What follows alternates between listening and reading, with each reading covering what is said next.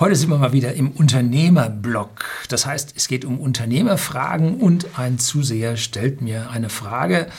Ja, ich kann so viele Fragen hier nicht final beantworten, weil ich sie auf der anderen Seite natürlich nicht kenne.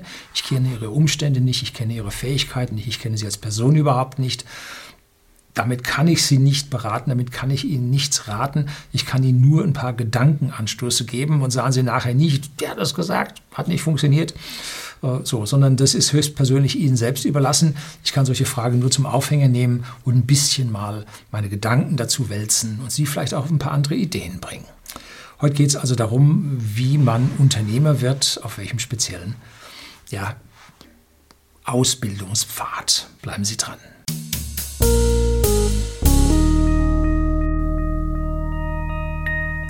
Guten Abend und herzlich willkommen im Unternehmerblog, kurz Unterblog genannt. Begleiten Sie mich auf meinem Lebensweg und lernen Sie die Geheimnisse der Gesellschaft und Wirtschaft kennen, die von Politik und Medien gerne verschwiegen werden. Und heute geht es ja um die Ausbildung eines Elektrotechnikers, der gerade seine Meisterprüfung beendet und der sich überlegt, ob er Elektrotechnik studieren soll. So, das sind schwerwiegende Fragen, die den Lebensweg dieses Menschen, dieses fragenden Zusehers doch deutlich beeinflussen werden. Und ich möchte mal so ein bisschen auf seine Mail, die er mir geschrieben hat, eingehen. Guten Abend, Herr Lüning. Guten Abend kann man zusammenschreiben. Saber. Erstmal großes Dankeschön wegen Ihrer höchst interessanten und informativen Videos. Ihre, Video, Ihre Whiskys schmecken der hohen Erwartung entsprechend gut. Ja, whisky.de, der Versender hochwertigen Whiskys an den privaten Endkunden in Deutschland und jetzt auch in Österreich. Ja, und solche Einleitungssätze motivieren mich glatt für die Woche.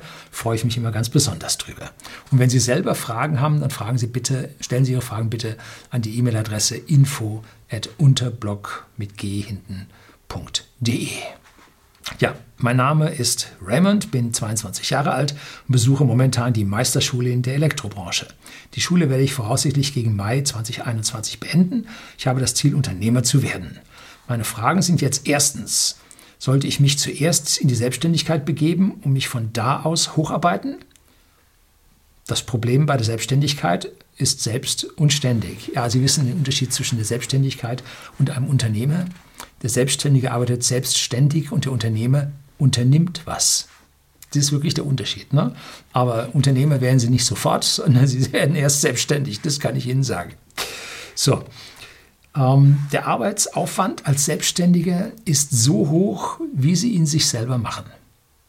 Es gibt Leute, die sind vergleichsweise gut in ihrem Fach und haben geringe Anforderungen an ihr Leben und die arbeiten nur wirklich begrenzt und lassen sich sonst einen schönen Tag sein. Ist auch ein Leben, nicht meins, äh, kommt man aber auch mit zurecht. Wenn Sie allerdings in einem Wettbewerb stehen, und der andere arbeitet doppelt so viel wie Sie und hat dieselben Fähigkeiten wie Sie, dann wird er doppelt so weit kommen. Und wenn man am Anfang doppelt so weit kommt, das läuft nach hinten mit exponentiellen Entwicklungen. Also der zieht sie ab ohne Ende.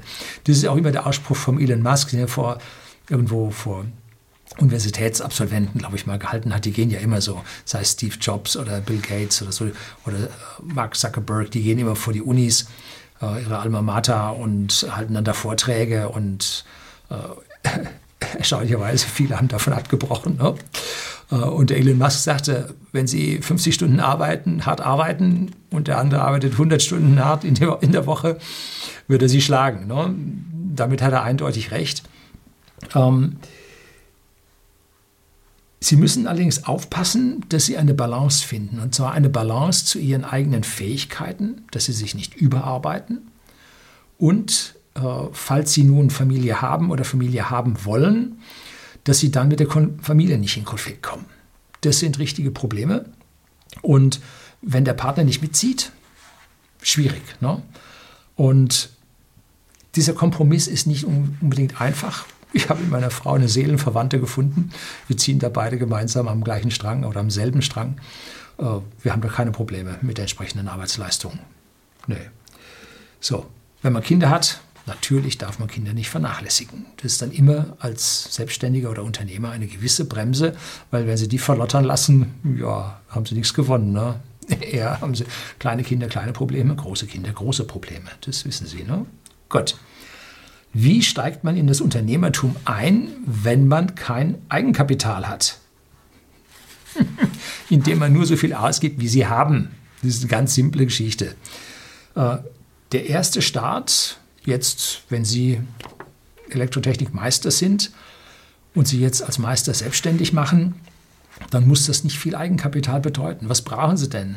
Ein Messgerät und ein Werkzeugkoffer. Ist jetzt banal und äh, übertrieben, natürlich. Aber wenn Sie jetzt irgendwelche Dinge brauchen, zum Beispiel ein Messgerät, um eine GSM-Abschalteinrichtung für eine Photovoltaikanlage zu prüfen, dann kann man die Dinge sich auch anfangs auch mieten.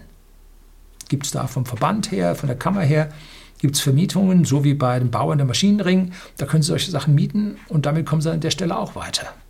Frequenzanalysatoren und was Sie da alles brauchen, ne? können Sie alles mieten. Um, ähm, das heißt, der Eigenkapitalaufbedarf ist an dieser Stelle nicht so hoch. Das Problem ist, ähm, am Anfang werden Sie eine Anlaufkurve haben, wo Sie nicht so wirklich viel an Arbeit haben und zumindest das müssen Sie durchhalten können. Ne? Also da äh, ist es ein bisschen ganz ohne Eigenkapital geht es nicht, aber so richtig viel Eigenkapital braucht man an der Stelle auch nicht. Ähm, wenn Sie dann größere Baustellen annehmen, wir haben letztlich äh, bei uns was streichen lassen, Job über 10.000, 12.000 Euro, dann hat der Meisterbetrieb, der Malermeisterbetrieb, hat dann eine Teilzahlung zwischendrin gemacht. Ne? hat dann erstmal 5000 Teilzahlung gemacht. Und das ist das, was er bereit war, da an der Stelle auszulegen. Und dann sieht er auch, ob der willig und bereit ist, zügig hier Zahlungen zu leisten oder ob das einer ist, der einen Handwerker kommen lassen am Ende nicht bezahlt. Auch nicht ganz so einfach. Ne? Es gibt viele Leute, die Handwerker gnadenlos ausnutzen und am Ende dann entweder die Hälfte zahlen oder so. Äh, da muss man am Anfang auch ein bisschen, vor allem wenn man jetzt als junger äh, Selbstständiger in ein Gebiet eindringt, äh, dann werden sie genau die Aufträge von denen erhalten, die bei den renommierten stationären nicht angenommen werden, weil sie wissen, die zahlen nicht. Hm? Also ist dann nicht ganz einfach der Start, aber keine Selbstständigkeit, kein Unternehmertum ist einfach. Ne? Also da müssen sie dann schon ran und durch. Ich habe zwei Videos ähm, ziemlich früh gedreht, die heute auch noch ihre Gültigkeit hat, wie man Unternehmer wird. Und da ist dieses Eigenkapital, diese Cashflow-Problematik habe ich da ganz genau und vor allem die Steuerzahlung habe ich ganz genau mal auseinandergenommen. Und das zweite ist dann der Gewinn eines Unternehmens, um, wie man am Anfang dann in den Gewinn reinkommt. Und beide Videos schreibe ich Ihnen unten in die Beschreibung rein. Sollen Sie da draufklicken und sich mal anschauen. Oh, ich bin damals noch ein bisschen sehr stopslich gewesen in meinen Ausführungen. Ähm, aber die Kerne, die, da, die ich da gesagt habe, das war schon alles richtig. So, drittens. Oder würden Sie mir ein Elektrostudium empfehlen, um meine fachliche Kompetenz zu erweitern? Hätte kein Problem, ein zusätzliches Studium zu absolvieren, aber da man als Studierte für die Arbeitnehmerposition im Betrieb ausgebildet wird, im Prinzip ausgebildet wird, ja, im Betrieb ausgebildet wird, hätte ich da meine Bedenken. Mich würde stark interessieren, was Sie in meiner Situation machen würden, wenn Sie das Ziel haben, Unternehmer zu werden. So, Unternehmer zu werden ist eine Einstellung. Nicht weniger, aber auch nicht mehr. Wenige Profs können ihn da reinreden und tun es auch nicht, vor allem in den MINT-Fächern, sie da in eine Arbeitnehmermentalität reinzureden. Das kenne ich eigentlich aus den MINT-Fächern überhaupt nicht. Ne? Ähm, die eigentliche Frage, die sich mir stellt, ist, wenn Sie über die Meisterschule kommen, ob Sie sich die Mathematik die in einem E-Technikstudium drin ist, zutrauen. Das ist nämlich heftig. Maxwell'schen Gleichungen. Suchen sich hier im Internet mal die Maxwell'schen Gleichungen und schauen sich dann da mal an die Mathematik, die dabei steht.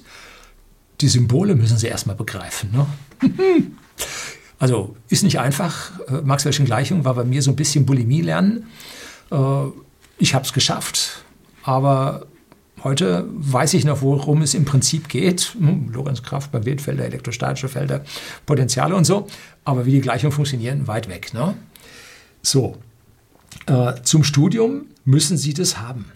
Und mit 23 Jahren dann, nächstes Jahr Sie sind 22, nächstes Jahr sind Sie 23, im Herbst fangen Sie an, vielleicht sind es da schon 24. Und das Studium dauert mindestens zum Bachelor drei Jahre, vielleicht dreieinhalb Jahre. Ähm, das sind sie ja schon ganz schön alt im Vergleich zu den anderen. Aber bei den MINT-Fächern ist die Toleranz der Arbeitgeber riesig. Da bekommen sie auch mit zwei, drei Jahren mehr Alter, bekommen sie einen Job, vor allem äh, wenn sie äh, vorher ihren Meisterbrief gemacht haben. Da wissen die Leute, was die, dass sie vom Fach sind, dass sie hands-on arbeiten können. Sie haben sich auch schon mal einen Schlag geholt. Die anderen haben sich höchstens einen Hitzeschlag geholt, wenn sie in den Semesterferien am Baggersee waren. Ne? So, also der, die Leute wissen dann, was sie können. Also da darf es dann ruhig ein, zwei Jahre älter sein, wenn sie anfangen. Ne? So, wenn Sie Elektromeister sind, dann können Sie in Bayern einen Stundenlohn von 50 bis 60 Euro zuzüglich Mehrwertsteuer erzielen. Um, je weiter Sie in die Diaspora rauskommen, umso weniger sind die Leute bereit, äh, für eine Meisterstunde zu bezahlen.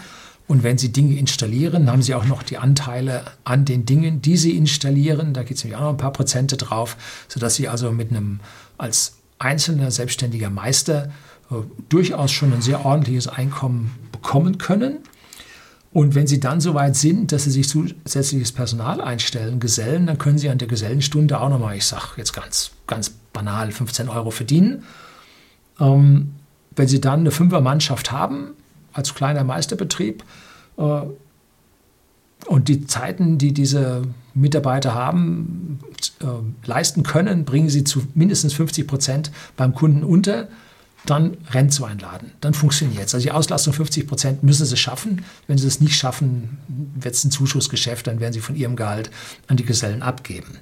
So, und dann haben sie natürlich noch den Ärger mit den Mitarbeitern, Krankheiten, bis doof, also alles ist dabei. Ähm, das müssen Sie sich auch zutrauen, mit den Menschen da entsprechend umzugehen, die anzuleiten und hin und wieder mal auch anzutreiben. So, als Elektroingenieur, wenn Sie fertig sind, können Sie durchaus relativ bald, nach wenigen Jahren, 60.000 bis 80.000 Bruttojahresgehalt in der Industrie verdienen. Und das kommt dann am Ende so ziemlich auf den selbstständigen Meister hin. Ne? Allerdings arbeiten sie dann 35 oder 38 Stunden die Woche. Äh, ja, müssen Sie sich jetzt überlegen, Sie sind dann angestellt. Wenn Sie jetzt dann als selbstständiger Elektroingenieur sich selbstständig machen und als Freelancer zum Beispiel für die Industrie arbeiten, was immer Sie sich dann für Spezialgebiete suchen, ähm, und Sie Ihre Stunden verkaufen können, dann können Sie da auch das Doppelte verdienen. Ne? Letztlich war hier einer, äh, hat unten drunter geschrieben, äh, der wäre in der IT beschäftigt in der Schweiz und als selbstständiger Freelancer und 240.000 Franken wären bei ihm also kein Problem. Äh, und der Steuersatz wäre niedrig. Gut, da sagt der andere, aber du musst dich noch sozial versichern. So, also da sind doch sicherlich dann als Freelancer höhere Möglichkeiten drin. Allerdings äh, müssen Sie an der Stelle dann einmal den Kniefall vom Kunden natürlich machen. Sie müssen sich äh, danach beugen, was für Aufträge da sind. Sie entwickeln sich vielleicht in eine ganz andere Richtung, als Sie wollten, weil das, was Sie ganz toll finden, gibt es da nicht. Ähm, und Ingenieurleistungen nun als Kleinunternehmen an den privaten Haushalt zu verkaufen, ist auch nicht so ganz einfach. Äh, ja, so. Also das soll Ihnen so ein bisschen jetzt zeigen, was hier an Problemen auf Sie wartet, mit denen Sie sich da konfrontiert sehen und dass die Universität Sie als Arbeitnehmer schult. Hm. Wäre ja auch nicht so verkehrt, dann wissen Sie immerhin, was Sie von Ihren Arbeitnehmern, die Sie dann später einstellen, zu erwarten haben. Aber diese Gefahr an der Stelle sehe ich hier nicht. Das soll es gewesen sein. Herzlichen Dank fürs Zuschauen.